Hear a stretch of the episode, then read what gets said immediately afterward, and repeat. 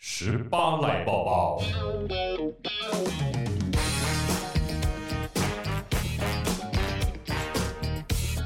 好的，十八赖抱抱，今天要抱什么？邪灵前一阵子有常被 tag 吗？有哎、一直被 tag，对不 对？但我在想，应该 tag 我的人不多，啊所以我会觉得说，哇，原来我也有有人要 tag 我、哎。很开心，是不是？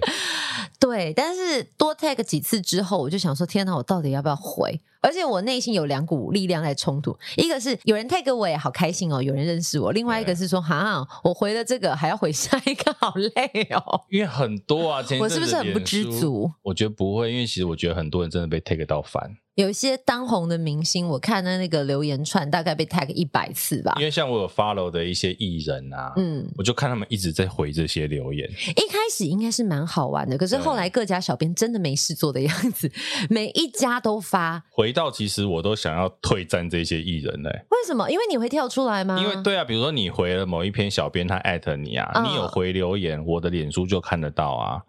那我就会觉得看这些哦很烦，所以其实老实讲艺人很无辜啊，对他因为回这些，然后还要被退追踪，你也被变相洗版。对，就都是洗这种，而且其实没有太大的意义。这到底这个风向是怎么来的、啊？突然之间，大家都好流行去 at 一个艺人或者是 KOL，叫他们要回复你。其实这个很简单，就是因为比如说你的粉专有艺人来留言的时候，嗯，有 follow 这个艺人的粉丝都会看得到这篇贴文，所以这篇贴文的触及就会瞬间拉高。这跟坐标之力有关。的确就是坐标之力啊，嗯所以大家都会希望说有艺人来我这边留言，那就变成说，诶，那我叫我的粉丝去艾特他喜欢的艺人，他喜欢的艺人就会来回留言，我这一篇的触及就很高。就可是是玩久了，大家也腻，而且你看露露还有陈零九，其实后来都发文了，就是对拜托大家不要再玩这个游戏了，真的有点累人。真的被艾特到，我相信像是露露他们那个，搞不好真的是几百几千在跳的，很可怕、啊可能超过，对，真的超过啊。吓死了而。且我觉得这个流量的世界真的是很可怕。我今天早上看了一篇新闻，他说二零一七年开始啊，他不是有那个我们都可以点赞啊、点加油啊、爱心点爱心、点怒啊。哇，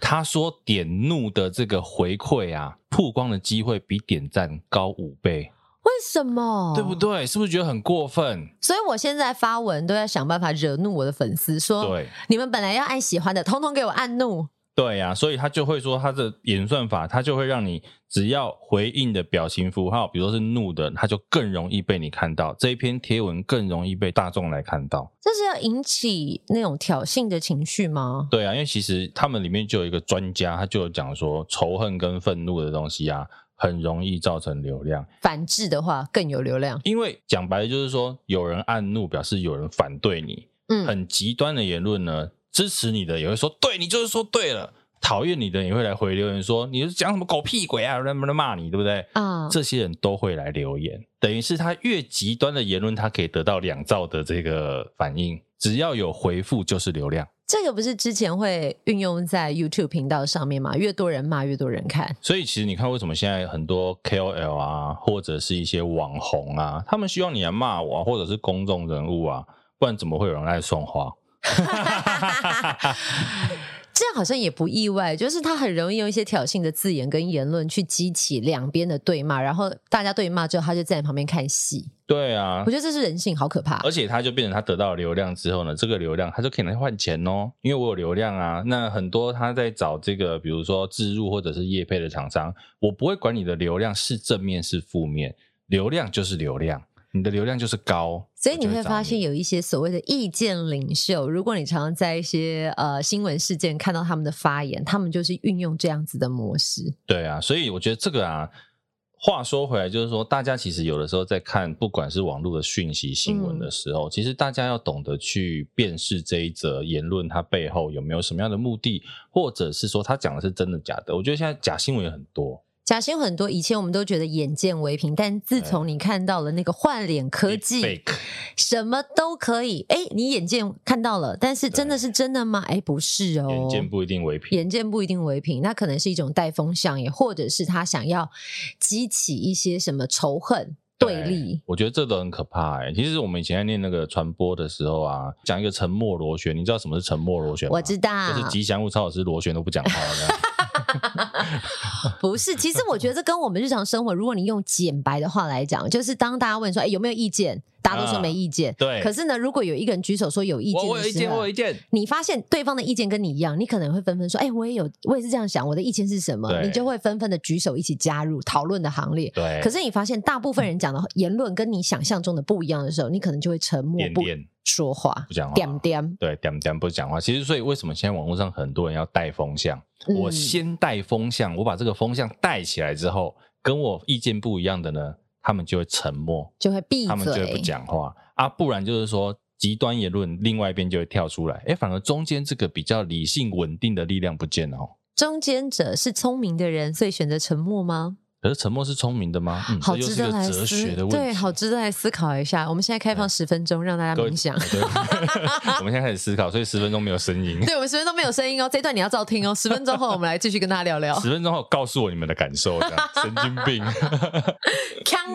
我自己在看以前，我想说以前我们在看电视、看这种传统媒体的时候，虽然嗯大家也是为了收视率会做很多无所不用其极，对，可是现在那些东西是你不要打开电视你就看不到。可是现在这个网络，你真的打开手机，所有东西都是流量。是以前只限制在电视那个框框里或广播那一台收音机里面，它可能不会充斥在你的生活里。嗯可是现在这些东西真的是充斥在我们的生活当中、哎，现在太多以假乱真的事情，而且有很多的内容农场，或者是有一些不实言论，甚至不透过你说好，我今天不用 Facebook，我今天不用 IG，嗯，透过 WhatsApp、Line 都可以传送给你。不要说这个，现在连 AirDrop 都可以传东西给你，哦，你是说搭捷运的时候记得一定要把 AirDrop 关好，不然有时候会收到很可怕的或是收到一些广告，广告。我觉得还好，因为我有朋友真的因为 AirDrop 没有关，然后他收就到看什么了就是一些色情的照片，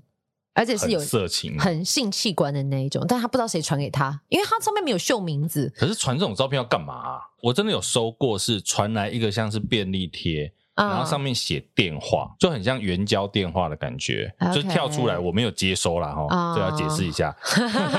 就有跳出来，我有看过这种的，到可是我不懂是传一个性器官的照片给人家要干嘛？我觉得有些人是喜欢偷窥，想要看到看到的人的反应是什么。我这猜很无啦，聊啊。这世界上不就是无聊的人很多才会假讯息流传吗？对呀、而且我觉得你刚刚说这个，就是说除了内容农场啊、假新闻之外，很多东西是呃要有思辨的能力，真的。没有内容的东西反而有流量。我们再回头讲一下那个刚刚那个艾特的艾特一位你喜欢的艺人，这东西充斥你的脸书的时候，你说为什么我想要退追踪艺人？拜托你，你觉得这个想退追踪？我现在还是想退追踪一个，就是他所有的新闻都只给你一个似是而非的标题，然后叫你连进去下方第一则留言的网址。虽然是因为 Facebook 演算法会挡流量，对，可是你每一个都要这样哗众取宠，或者是引导大家看到那个新闻标题就会觉得说，哦，这一定是怎么样。嗯有点进去的，你可能有看到是片面的事实；那没点进去的时候，他可能就第一时间错置为你给的讯息是真的。对我觉得这很可怕。标题杀人， 其实杀人，我觉得标题杀你全家，这个我真的会生气，因为我常就是我们在电台每天三个小时，那因为我们也要监控新闻播报平台，啊那我们有时候也是会因为一边在播内容电台的内容，一边眼睛在看新闻的资讯，有时候呢，他就是会打一个似是而非的标题。也没有问号，也没有惊叹号，嗯就是你会觉得说，哦，这个人好像犯法了。而且你会不小心变成转传讯息的那个人哦，，对，好可怕，啊我跟你讲，啊有些讯息我觉得是无伤大雅，就就算是如果了啊不小心错了，你就是可以还还想办法解释。如果真的是有影响到别人的时候，你会觉得真的自己罪该万死。可是你去查的时候，发现原来是新闻台也报错，前阵子就发生过这样的事什情么。事？就是那时候郑兴武被劝，不是有说，哎、什么隔隔天早上九点才可以使用嘛？它是嗯九点纸本正式可以使用，可是数位的其实是在跨十二点就可以，因为它是任天啊，几月几号。是可是当时我们看的某一家定频的新闻台，他就做了两两则，在我的时段大概播了两则还是三则同样的新闻，说，哎，那个数位跟纸本同步都要在早上九点钟才可以使用。是，所以，当你看到这个新闻，你就会想要提醒大家，因为的确再过几个小时就要跨十二点，很多人绑定数位的，他可能就会先去订东西，要抢银行的好礼。嗯，所以，如果万一他们为了跨十二点抢好礼，结果那五千块白花了，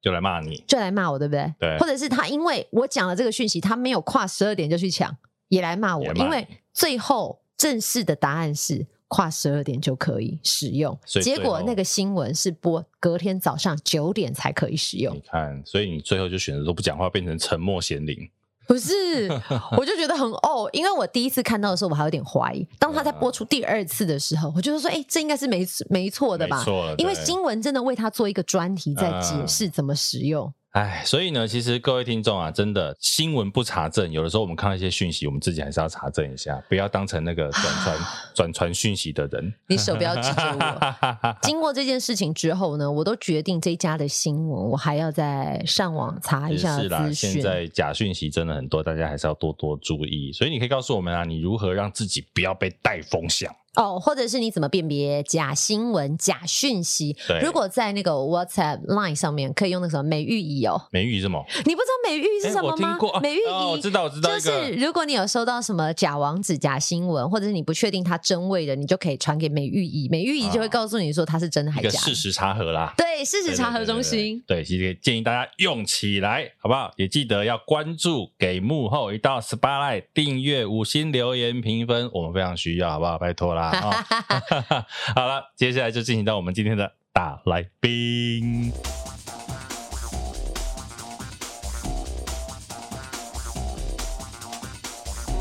我今天早上出门之前啊，我在我的衣柜前面站了很久，想说今天是一位造型大师要来现场，想说我这个衣服要好好穿。可是后来站了很久之后，发现啊算了，反正怎么样就这几件，我还是就随便穿了就出门了。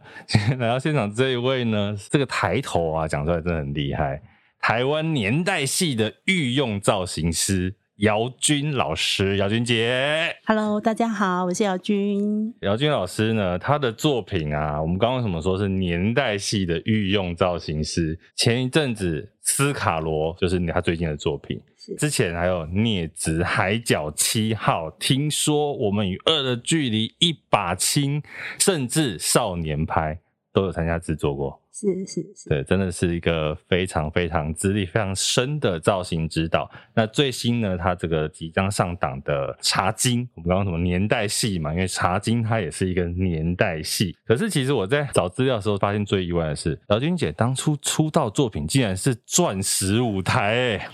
整个嘟噜嘟噜嘟噜嘟噜噜那个时 代。哎，看来你年纪也不小 。不小不 小，对，为什么啊？入行为什么是钻石舞台？瓜哥跟凡哥的节目嘛， 是那时候是是没错没错嗯其实也是因缘际会认识了一个造型师，然后因为他要出国。嗯，游学对，然后他希望可以有人能够嗯衔接他的工作，对，所以呃我就这样误入 歧途，对，就担当了那个钻石舞台的服装这样子。我在为了找老师的资料的时候啊，因为现在 YouTube 其实上面看得到钻石舞台哦，是是是，我还可以看得到那时候的瓜哥、 凡哥、兰姐穿着那个垫肩很高的西装，对不对对对，然后颜色都非常的丰富，你对那时候就是负责主持人们的造型。对对对。哇塞，那你后来怎么会转去戏剧界？呃，其实戏剧界就是当你在做这个影视的工作的时候，嗯，开始就会有人有所谓的需求嘛，啊对，在戏剧上的需求。但是在二十几年前的戏剧服装造型其实并不多，当时大部分人都称呼我们为服装，服装师。对，服装师，对。嗯然后普遍对整体的概念是比较薄弱的，对就所谓的整体造型师。对，那早期呃一开始是帮一些所谓的双生双旦寻找他们的服装做搭配。刚才你讲出二情一零 的，你好像太久了。 再差对对对，再差一点点就可以接，就可以希望对。那所以在当时的导演或制作人其实并没有太完整的一个概念，是对，但是他们就会觉得说，OK，他们的男女主角哦是很需要呃服装的打理，所以他们会希望说有找服装来做搭配，来进行做这样子的一个呃工作协助。即使如此，一开始其实我就会提出我的想法跟看法，那做一些呃提案的 reference，让他们可以有一点概念，我可以帮他们做些什么。对然后还有我会如何进行这样的工作。对，是可是那个时候真的是比较单纯，就是他们也没有太大的预算。对，所以啊基本上除了这个男女主角的服装的搭配整理以外，其他就是演员就是给他们一些建议，给你方向，你自己带啦，对对看你家里有对什么类似的没衣错服，没错没错。啊对，啊那我们就主轴在于协助男女主角他们的服装是的商界，然后搭配，然后交给他们的助理，就比较没有所谓的整体，包括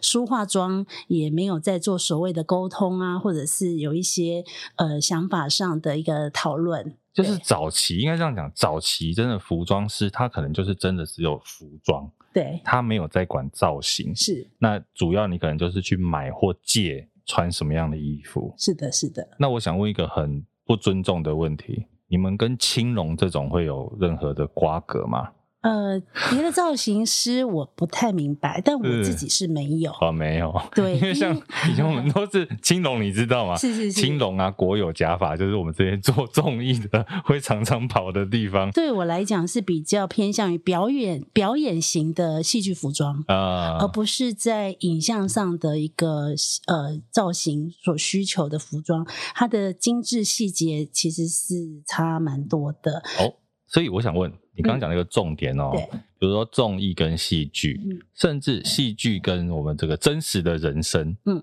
服装造型上有什么不同啊？综艺来讲，我们当然就可以，嗯，顾名思义嘛，它就是要娱乐观众，夸张，对，他会夸张浮夸的一些演出是，就算他是很讲究写实的演出，其实也是希望在很短的时间之内，让观众可以 catch 到，呃，我现在想表达的角色人物的形象造型，嗯然后我可以不透过用诉说的方式，直觉的让观众看到影像，就知道我是一个什么性质的一个人物代表。对，所以以它的外显的一个服装造型，它就会很直接。是那这直接当然有时候就会有一些可能甚至于呃比较夸张的一个表现，对。可是戏剧就不一样了，戏剧常常嗯、呃就叙说的就是一个故事，在我们眼前发生的事情，这样子的一个表现，它是希望期待观众是用一种同理心，或者嗯是期待看戏进入那个世界，对对对对，所以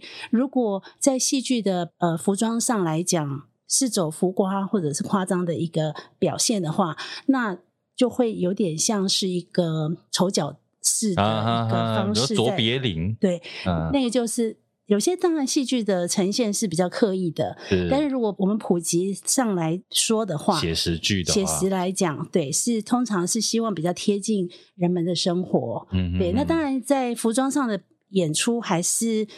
除了贴近以外，它能够讲究到一个呃细节的话，哦，那让观众可以有进入到那样子的故事的一个情怀里的话，我觉得那当然是最好的。那我觉得刚刚因为我们一开始有讲嘛，年代戏其实是大家对你的一个算是尊称啦，我觉嗯得你是这方面的翘楚。可是我比较好奇哦，做年代戏这件事情，你到底是服装专业呢，还是历史专业？历史考究这件事情很难吧？其实难不难，就看呃我们当下 focus 的事情。对，因为呃历史它其实是一个背景，嗯对，它不是我要去做研究的事情。 ，OK，对，所以对我来讲，历史背景我是需要去了解，然后去研读它一下，没有错。可是我不需要去把它做记忆。嗯，对，那我说需要的记忆的部分，是我必须了解在那样子的一个当代的环境背景里，好，那他们的呃民生、社会，然后生活方式，对生活方式啊、呃是什么样的一个状态？嗯这个对我来讲相对是比较重要的。那历史我们只是拿来做一个依据的参考 OK 那我们可以透过理解当时的背景、环境，哈，甚至于地理、文化这些的呃关系，那我们可我就可以探讨出当时那样子的一个环境是处于什么样子的一个条件之下，是物质匮乏的，还是嗯相反是一个比较富裕的一个呃社会状态？嗯，嗯对，那再接下来还要再牵扯到我们所要叙述的故事呃是什么是什么，然后再做加以划分区隔，对，然后再呃来往下来讨论所有的角色的造型服装。那你第一次接触到这个年代戏之后呢，觉得说哦，原来那个领域这么有趣，嗯，对， 那时候觉得，而且当我们看到老照片的时候，会觉得非常的呃有味道，对，而且是当时的人拍照呢都非常的精致。精致哦，对，那个精致就是可能像现在的人，因为可能现在的气球暖化的关系啊，所以大家天气比较炎热，对，所以比较没有办法说呃出门都很讲究的去洗头、做头发。啊，哦以前的妈妈，你把以前呃阿婆阿嬷的照片拿出来看，他们以前拍照呢，不管是户外要 set 啊还是室内，都是 settle 的，然后都是穿上很漂亮的服装，嗯然后外出拍照，对，然后。那样子的一个氛围，就让我就很喜、很爱、很很很爱，嗯就因为爱以前上这拍样照子不是一件这么简单的事情，对对，而且嗯再加上那个时期都是黑白照片，是，对，所以你在研读那些旧时代的服装的时候，你也感受到当时的一些嗯时代的气味，嗯哼，那就会越来越喜欢。那因为我看老东西的习惯是从头到脚，嗯比较不会单方的只看哦、就纯服装，嗯哼对我哼会从发型一直看到鞋子，所以在这样子嗯。的氛围里面，就一直在这里面做 study，嗯，就会越读越有趣。老师最近的作品即将要推出的是《茶经》。是，啊，是公视跟这个客委会他们一起合作出品的《茶经》。嗯，其实他讲的是一九四九年的台湾，那个时候有一个日光公司，呃，老板是纪赏，哦嗯，，纪赏是郭哥来扮演的纪赏。那因为欠了很多钱嘛，对，结果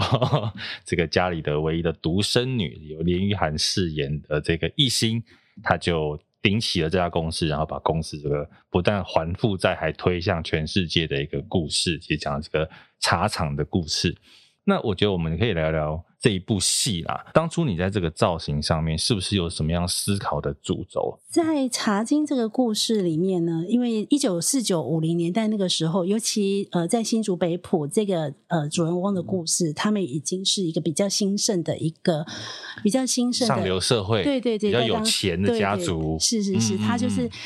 台北、新竹两边跑，然后是也有很大的一个视野。对，像纪赏他是在。他是从呃日本读书回来的，对他整个嗯家庭是很兴盛的，所以我对们看到的跟我们想要给观众知道的是，当时的台湾人啊，在做这样子的一个产业的时候啊，那他们的时代背景，我们是希望表现的是比较当代的，嗯哼，对，所以就是说，不管是嗯戏里面的角色符号，什么样的族群，我们其实是也是站在一个比较写实的一个条件之下去那做个设时计。代的台湾，对，去做 OK 设计。对，那当然这里面呃有女性的角色、男性的角色，那也有一些呃茶农的角色。是，对，那甚至于包括呃美国人、工程师，对，这军人，对，甚至于来自于外省的女性的一个京剧的啊夏女老演板员夏老板，理性对，，对，其实基本上来讲，我们会比较希望说是呃，可以嗯让观众可以理解在当时整个社会条件之下的一个民生风情。你那时候做这部戏的时候啊，花了多久时间再回头去考究那个时代的服装？其实考究可能这几十年就是有在年代上面做了很多的呃工作经验，对，所以其实考究上对我来讲是挺快的，是哦没有想象中的那么久，嗯哼所以我进入在年代里面其实是很快的。 OK，倒是我们必须要跟导演沟通，就是想要让整部戏的嗯色彩氛围好，然后还有角色的一个想象，嗯哼，是在这个部分的沟通。那个年代的服装，是你以你这次来讲，它有什么样的一个大方向啊？在一九五零年代中期，在这个时期的时候，台湾其实已经是从农业转转换转向成工业化。嗯哼，，对，那女孩子其实已经开始陆续都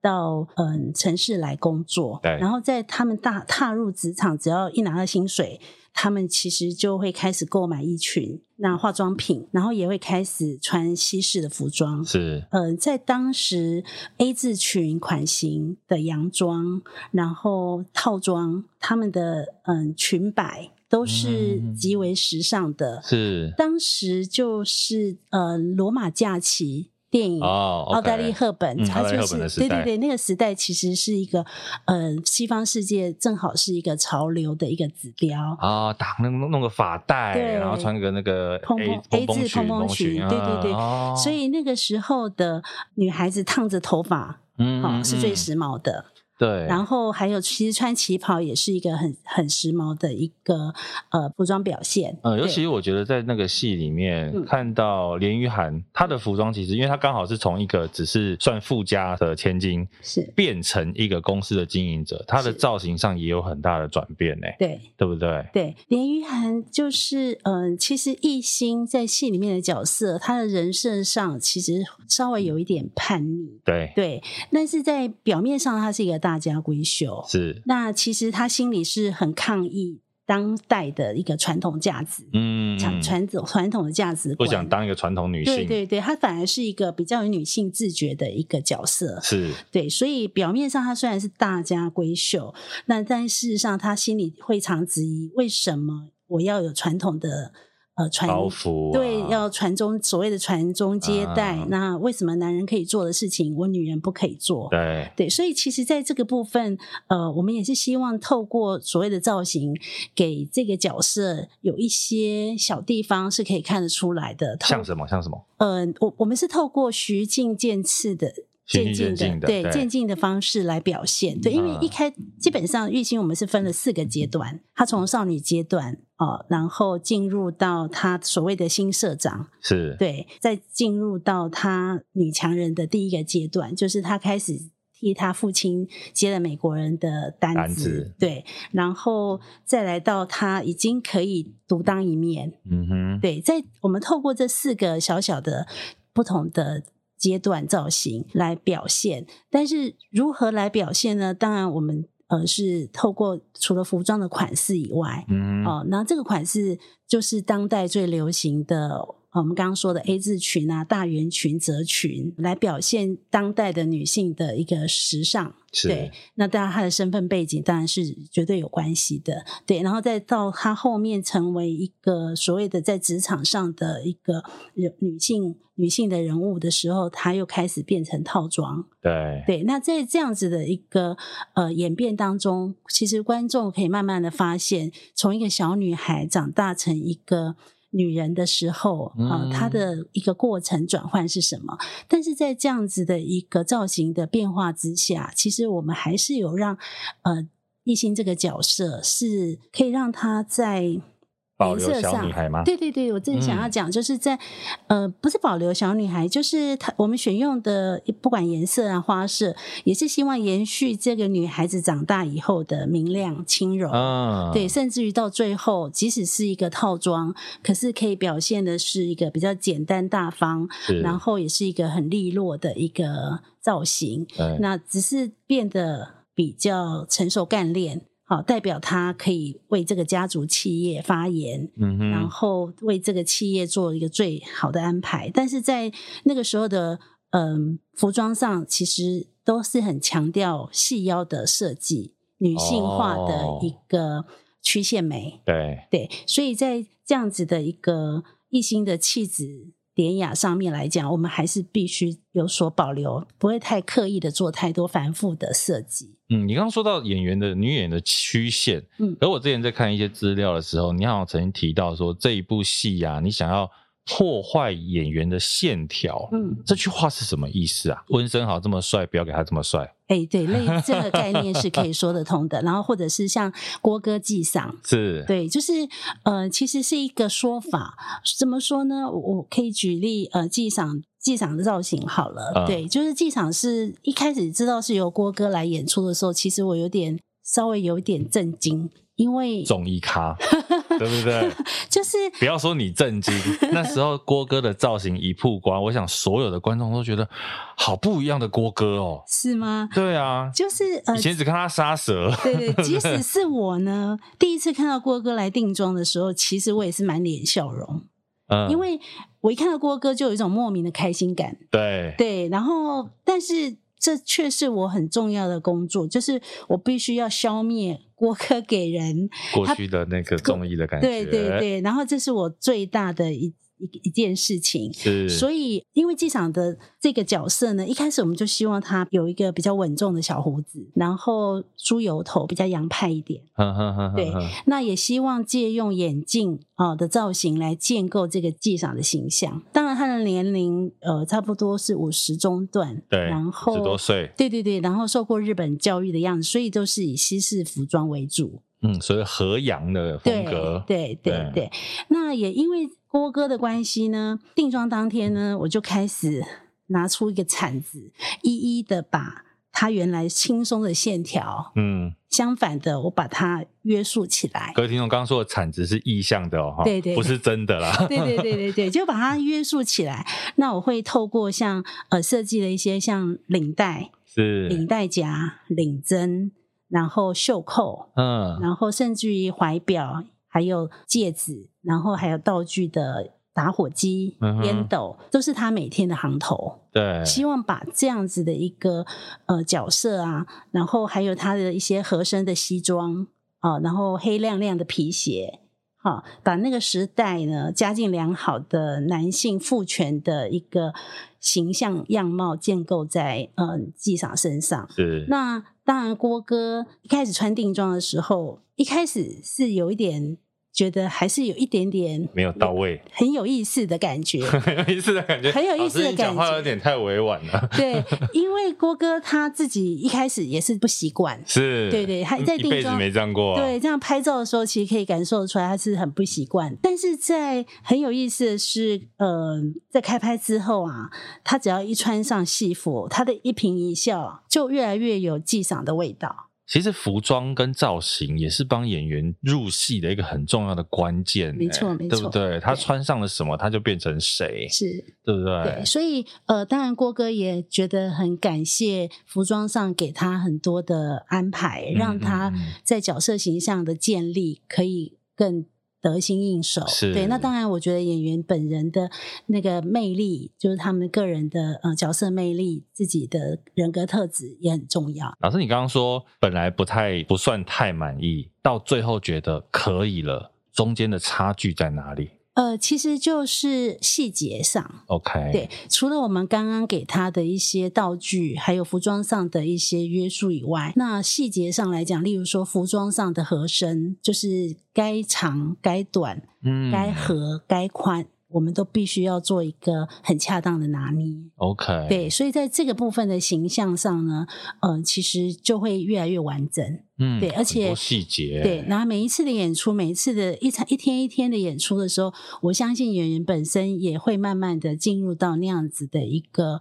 状态里，所是以他。到后面，我们看到他就觉得他就是纪赏，只要呃郭哥一穿上戏服，就觉得哇，上身就是纪赏上身。啊对，所以我觉得呃郭哥可以打破这样子原来既定的形象，在茶经这个里面的任务，对我来讲其实是很大的一个任务。温升豪的角色呢，因为很有趣哦，这两个角色是，都有小胡子，啊，对，对不对？对对那有什么差别？ K K 这个角色，因为他的呃人设背景呢，是一个从印度回台湾做化肥的工程师嘛。 对，那在一九四五年台北大空袭的时候，他家被炸，然后爸爸跟妻子都被炸死。对，所以他女儿也下落不明。这样的一个角色，其实我们不太想去雕琢他，太精雕细琢这个角色。嗯，对我们反而是需要他的整体造型有一些粗糙的感觉。 ，OK，对，不能那太细腻，对，所以我们故意不精致装扮 KK 这个角色。是，对，那例如说，举例来讲，像他的衣领就不能很挺，对，哦然后像他的衣服，我们也不想要烫的很工整， ，OK，对，那当然这就跟技场是相反的。对然后我们希望可以呈现更写实的一种生活感。他的衣服大部分我都是用比较沉稳的一个色色阶，呃，希望可以表现他呃整体上来讲是是一个比较带有一点历经风霜的一个、嗯，有一些社会。历练，对对对那但是因为呢，温森豪本人。身材太 好了，太帅了！嗯 在定妆的时候，我们只要让他一穿上西装呢，马还是上就帅可以感觉他很时 尚。是，对，所以我们就是最后就决定减少他穿西装的一个机会。哦，对，然后主要都是让他的长袖衬衫加他的吊带裤，嗯，然后穿着的时候就是会把袖子卷起来，就是比较有工作的一个状态。人对，长太帅也是麻烦呢，哈对对对我们对都没有这种困 扰。对啊，对啊。然后，所以我们需要更多的一个生活痕迹嘛。嗯，那刚刚有提到说，有让生蚝留点胡嗯渣，增加它的颓废感。 OK，它这个胡渣是比较偏向于是走比较颓废的懂一个一个方向，就是它没有那么拘小节。嗯嗯嗯，对，他就是为了生活在做一点繁繁忙的工作。对，但他一心一意也希望可以呃找到他的女儿。对，嗯所以在这样子的历尽风霜的质感里面，希望可以改变温生豪的一个造型感。但是没想到这样子的一个效果，反而好像观众还挺喜欢的。喜欢啊，因为我觉得的确是让每个演员他的角色变得很鲜明。嗯那其实我我觉得真的，大家各位听众听完之后啊，你如果之后开始看茶经，或者你本来就有在看茶经的人，可以看一下，比如刚刚讲的，从这个张艺兴、林雨涵这个角色怎么样有一个四阶段造型上的变化，那又或者是我觉得可刚好有一个对比，就是纪赏跟 KK 这两个人造型的反差差在哪里？可是其实我觉得像之前啊，前一阵子那个像中国有一些剧，像是《甄嬛传》，大家都在讲说什么哦，他们的考究很棒啊，服装细节很棒啊。可是其实有时候我们都会好奇说，它一定要符合史实吗？还是你可以有一些不同的修改？因为比如美观嗯或者是演员或者是各种其他的原因，让你去调整这个服装的内容，有没有可能？呃，当然是有可能的。嗯，史实对我来讲，呃，它是只是一个那个时代潮流的框架。是但在那个框架之外、之内，我们怎么样去拿捏，呃我觉得是很重要的。好看其实比对实施重要。那个比例，我通常是保留百分之七八十的一个当代的一个 OK，影像的一个基底。对，那我可能有百分之二三十是会利用现代的元素来做调整。嗯举例来讲，西装好了，西装来讲，在一九四九年那个年代，其实是不好看的线条，因为当时是很讲究实用派，比较大件，对，宽松，嗯对，就是当时的潮流，就是裤子也宽，西装也宽。嗯，对，它就是一个比较强调实用性质的一个服饰的打扮。嗯哼，对，可是如果我们用现在人的眼光的美感来看的话，其实是不好看的。哦，对，在这个时候，我就会利用现代人的美感来修饰这样子的一个服装线条。嗯哼，因为观众看到他会说，他不会说他符合史实，他会说怎么穿那么丑，对对不对对，没错没 错。所以我会用现在人的美感，然后去做嗯精雕细琢一下嗯他们的每一个人的线条。因为你刚刚讲到一个重点啊，年代这件事情，我觉得年代戏除了穿的像当代之外，还有一个很大的重点是怎么把衣服弄得旧旧的。嗯这件事情是大家真的不要想说做造型、做服装，只有把衣服处理好就好。衣服做出来或者是弄到之后，你要把它弄得不是新衣服哦，因为这些人老实讲，他如果家境不好的，没有穿那么新啊，怎么把是衣服弄旧再拿去让演员穿？就是在呃考究的服装制作上啊，我一向都会比较注意在呃年代细节的呈现。嗯，对，那从布料的粗细厚薄，然后新旧磨损，然嗯后包括那些纹路质感，我都希望是可以确实的掌握，这样可以写实的效果。这样子之后，我们再来创造设计搭配是有可能的。嗯对，那如何做把一个制作新制作好的衣服，或者是买来的一崭新的一套服装，我的做法是必须要透过专业的洗涤。什么是专业的洗涤？就不是洗衣机一直洗就好了。，对，洗衣机你洗一百遍可能都不会有那个效果，嗯那它又很耗时耗力的一个一一个工程嘛，是，所以基本上来讲，我会送呃一件一件的把这些衣服送到大型的呃洗衣厂。这洗衣厂呢，它会经过一些低温的一个洗法，就是来制造布布料的破损或者是磨洗的一个状态。那它会有我们还会有很多不同类别的洗法。是那当然，这个是有牵涉到你用什么样的布料，它会使用什么样的一个专业方式来破坏这些布料的状态。他会用一些比如说化学药剂去对，处理这是样，我可以稍微呃举个例子啊，像我常常会有一些石洗或酵洗或酵素洗 OK 或者沙洗。好，沙那子吗？对嗯，对，我先讲一个比较笼统，就是比较直直白的实洗好了。什么是实洗？顾名思义，就是在洗衣。里面洗衣机里面就是大型的那种洗衣机、洗衣槽里面嗯嗯嗯嗯啊嗯，它会加入一些大小不一的浮石，石头啊，对，石头真的 OK 石头，但是是浮的浮嗯石，对。嗯嗯嗯然后让浮石跟衣服在里面打磨，哦然后洗后的效果，布料会呈现一种很灰灰蒙蒙的陈旧的感觉，它就是嗯破坏纤维本身的结构。诶这些第一次做的时候，你是经验的传承，人家教你，还是你怎么发现的吗？其实还是就家里洗衣服的时候不小心有没石有没有头没有跑进去？ 也不是诶、是概念性的状问题。嗯，对，但是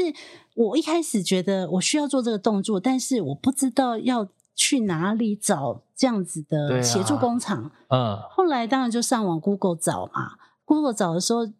我也担心别人不愿意洗我们这些三五十件的服装。对，因为我找的结论呢，就是嗯、呃大部分都是我们可以想象，你的牛仔裤为什么会有一种磨蚀感，嗯，对不对？对然后会有什么会有磨破的状态，对，那个都不是人工可以一件一件的做出来的。是，对，它首先都是必须经过这样子的一个大型机器槽、呃洗衣槽，去把原来做好的呃衣服或裤子嗯它们的嗯结构先把它打松打散，对，然后之后再去做一些细节上面人工的呃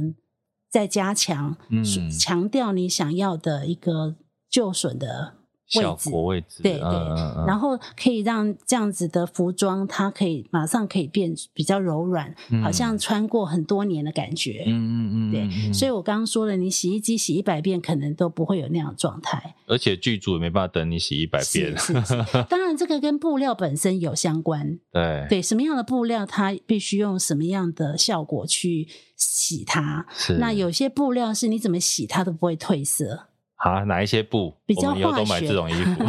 比较化学纤维的，通常你 OK 比较不容易洗到褪色，但是有些洗法是会让它破掉的。嗯嗯，对，嗯所以这个部分是我在做年代造型上来讲会比较呃注意的注意跟强调的，因为我们嗯都不希望说在嗯、服装上的表现，它是一个中下阶层的或者是一个劳动工作者，可是他的衣服就是一个刚做好，每天穿新衣服上 班，是是，这个是我会比较非常在意的 对，呈现。对，我就除了折旧之外，因为我在看《茶经》的头两集的时候嗯啊，有一段就是朱露豪老师他被他从火场被救出来的时候，对对像他身上那个一个洞一个洞被火烧的那一些，那些也是你们要处理的吗？是是是，对，因没为有不错，可能真的叫他去火里面烧嘛。没错没错，那我你们们要会怎么烧到恰到好处呢？通常是这样，我们会先跟导演组沟通哦，或者是动作组。对，我们会先了解他的动作会是什么， OK，他的拍摄的一个流程是怎么样。例如说，他是怎么样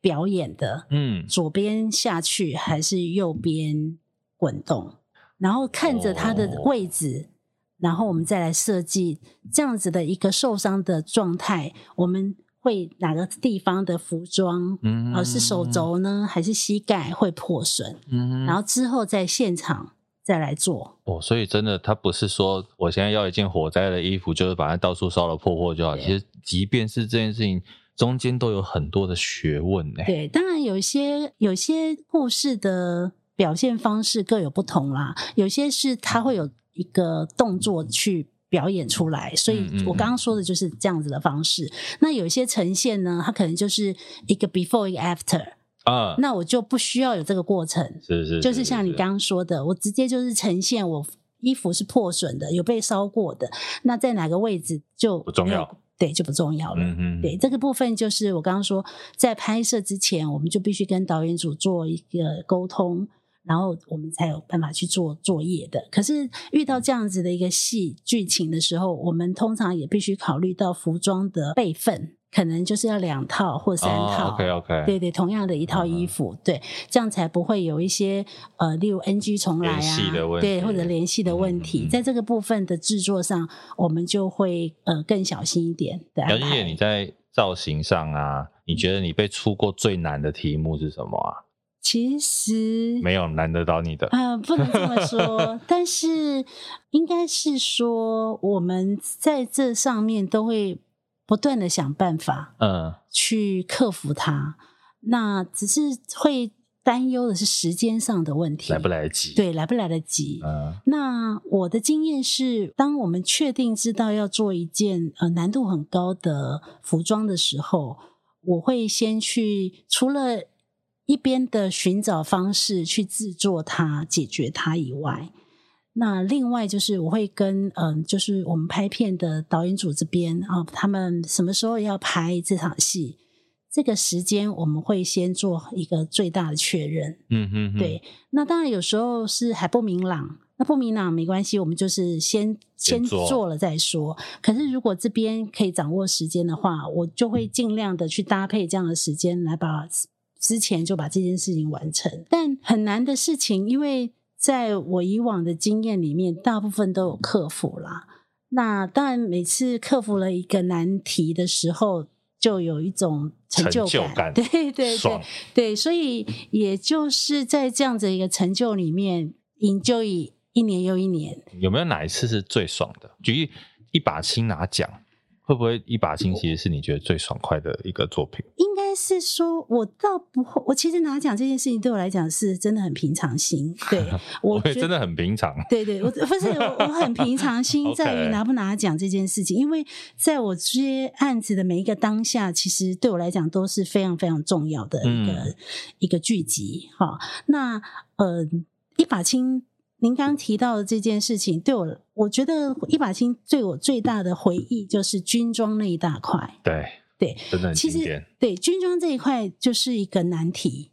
就是尤其是一开始的时候，我们除了写去找了这样子一个史实资料，好、当代的一个军服的考究。是，，对，那考究这件事情，在军服来讲是一件非常重要的一个课题。啊，对对对，我们对绝对不能出错。尤对，其嗯，在现在的网络这么发达的状态之下，军事迷呃非常的多，而且军人相对严谨很多，，哦对对对，所以呃，在那样子的一个大时代里面，二次世界大战之后的这样子，我们要呈现一个嗯、空军的一个制服哦，它的嗯、航空服，然后还有嗯哼平常穿的、呃军常服、军便服，好、它就是有分了几种不同的制服。对，那它在这么大的时代的一个条件之下，我们怎么样去整合？好，那怎么样去做？能不能设计？好这个就是一个很重要的一个题目。嗯哼，对，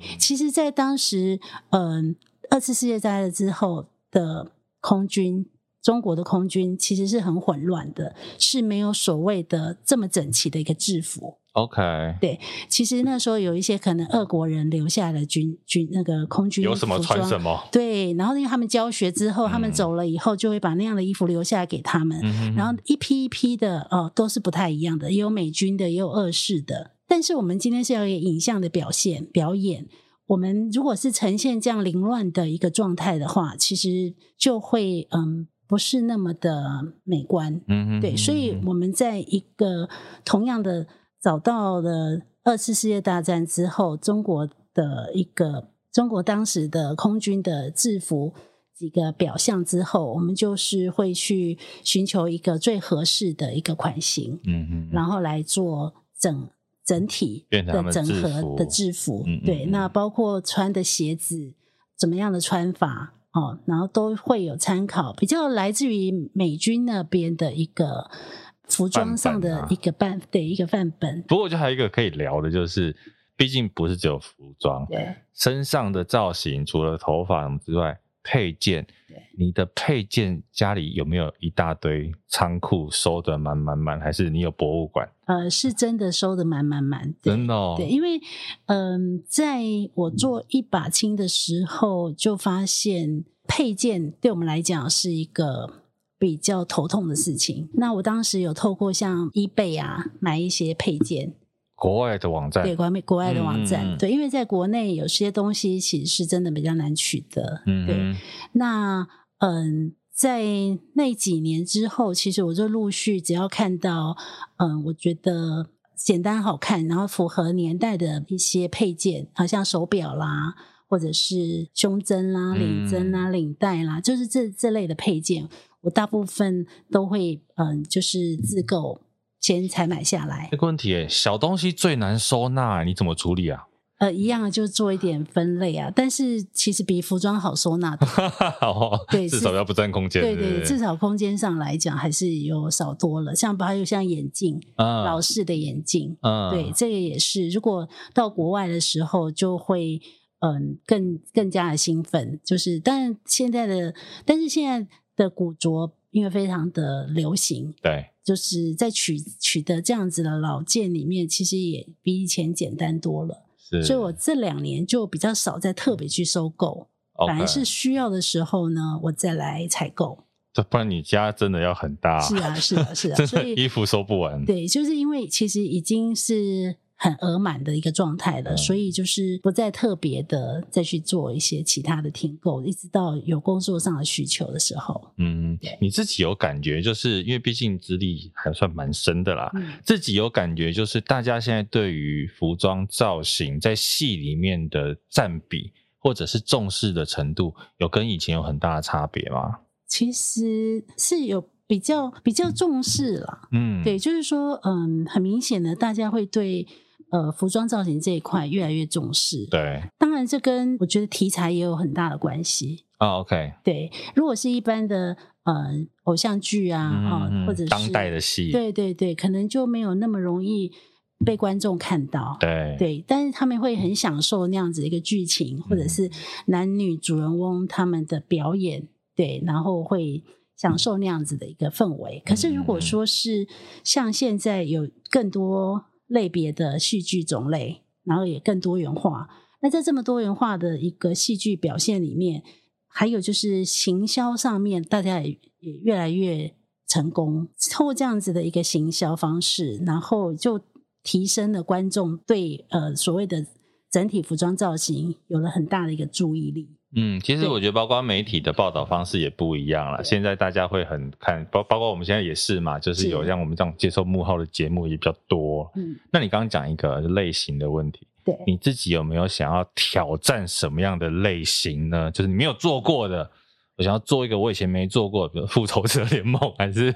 你有没有想要挑战的造型啊？其实我的想法是蛮开放的啦，没有特别的，嗯，想象中是有自己有没有什么特别想挑战的。嗯哼那应该是说没做过的类型，对我来讲都是一种挑战。 ，OK，对，那嗯，我自己有一个习惯，就是不管什么案子，我都会有一个归零的一个想法， OK，因为我觉得归零这个态度很重要，它就是让我每一个案子的时候。就是重新沉淀，我现在这个案子，我想表现的是什么？即使是一个同年代的剧集或者是戏的种类，是，对我都希望是可以有所不一样的火花，懂跟不同的导演、不同的制作人、不同的团队，都会比较用这样的心态去面对。嗯哼反而是我觉得很多制作人或导演，他们会比较既定的印象。嗯，相反的，他们会既定的印象，觉得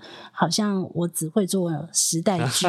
对，反过来，反而最近有时候会有一个这样子的一个盲点。嗯，对，可是其找实你的都是年代戏，对，可是其实我这几十年、二十几年，除了年代戏的比重，其实只也只占了三分之一啦。另外一半，我还是有在做一些是比较现代的剧集啊。是是对是，对对对，刚好讲那个团队，你也跟好莱坞团队合作过是，跟好莱坞的团队合作有什么样的不同？好莱坞他们当然就是在嗯预算上，他们整个工作的，其实，在整个现场的工作程序上跟台湾其实是相近的，是并没有太大的不一样。那他们的工作人员的专业分工很细的，更细致对，，是更细的。那他们嗯，就是所谓的专职专用嘛。嗯今天我需要一个质感师，就像我们刚刚讲做旧这件事，嗯它就会有一个专属于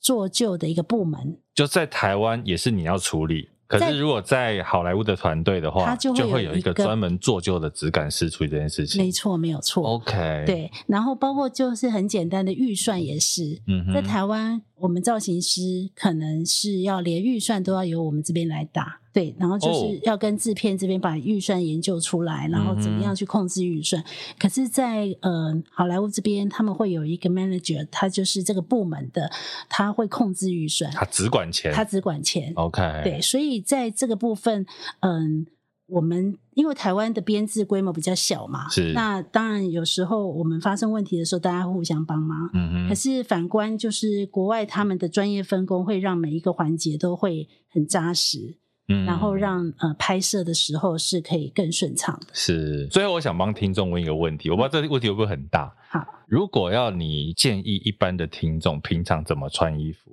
你有没有一个大原则给每个人？其实我觉得在现在这个社会环境里呢，嗯，怎么样让自己开心很重要。 OK，对，但是什么是最适合自己的呢？的服装造型打扮，嗯我觉得首先要先了解你自己的身材，嗯对，还有你的工作，你的工作性质，嗯，适合什么样的？适合什么？么样的服装场所？嗯因哼，为我觉得这个是一个比较相对的问题。是对，那你说身材是身材是你要懂得去认识自己的身材，不是说我胖就是不好，嗯或者是我过瘦，我就穿衣服怎么样就怎么样穿就没办法表现出很女人味。嗯哼对，可是我觉得都可以利用自己身材本本身身材的条件做一些不同的修饰，哦 OK，它没有绝对的。就算但你觉得自己身材不好，其实都有解决的办法。是是是，那当然我们就是要扬长补短。是，对，那再来就是怎么样让自己开心漂亮。嗯，对，然后我觉得要享受装扮自己是一件很重要的事情。哦你装扮自己，天天就会心情很愉悦嘛。是， 当阳光普照的时候，你走在路上的时候，其实就是一种跳跃的心 情。老师，你现在是每天出门都还是会打扮好自己再出门是的人，是的真的，对，所以因就是为一个很好的范例。对对对，我觉得我不管去哪里，当然不是说只去菜市场啊，那菜市场我也要装扮的，就是从家里出去的样子，也要是一个舒服的状态。嗯，但可能我不是要很刻意的，但是就是不是一个邋遢的一个状态，你不能拉他出 门，我没有 办法。到乐色呢到乐色。也是要到漂漂亮亮到垃的圾，不至于是漂亮，但是就我说，就是不是那种太难看的一个状态啦是，对，但是不至于是装扮。就只要被人家看到，就是要让人家至少我觉得那舒是我服。对我自己的一个态度啊。 OK，对很棒哎、这个我们努力学起来，我们以后努力不要在衣柜前面发现什么都没有衣服可以穿，这样 其实每个人都会有这样子的一个瑕疵，就是有一个这样子的一个迷迷失失，啊对，嗯就是就是永远少一件衣服嘛。对更对何况对我是女人的时候，对，就是永远好像昨天才买的一件衣服，今天穿完，明天又没衣 服了。对，是男生也会啊，对，男生也会，对啊。嗯但我希望台湾的男生可以再更爱漂亮一点，更好爱自己一点。好，台湾的男生听众们听到没有？对老师讲话了要听，好不好？至少去买一些像样的衣服，现在衣服没有很贵。 好了，今天谢谢老师。那我们也要再跟大家讲一下 最近的作品《茶经》是公视还有客家委员会出品的，由汉朝影视制作，林君阳导演《我们与恶的距离》的导演林君阳导演的作品，在十一月十三号开始，每个礼拜六晚上九点会在公视首播。那十一月十五号开始，每周一二晚上十点会在客家电视台来播出。而且我们要跟大家讲，这次在成品还会有茶经的服装的设计展，对不对？对，对，大家可以到成品去看一看。南京西路的星光三月， OK，好如果，大没家记错。大家可以去看一下，在成品里面看一下这个，这是属于茶经的，都是老师跟他的团队精心的作品。今天再次谢谢姚君杰来到节目上，谢谢姚君谢杰谢大家，谢拜谢大家拜。拜拜。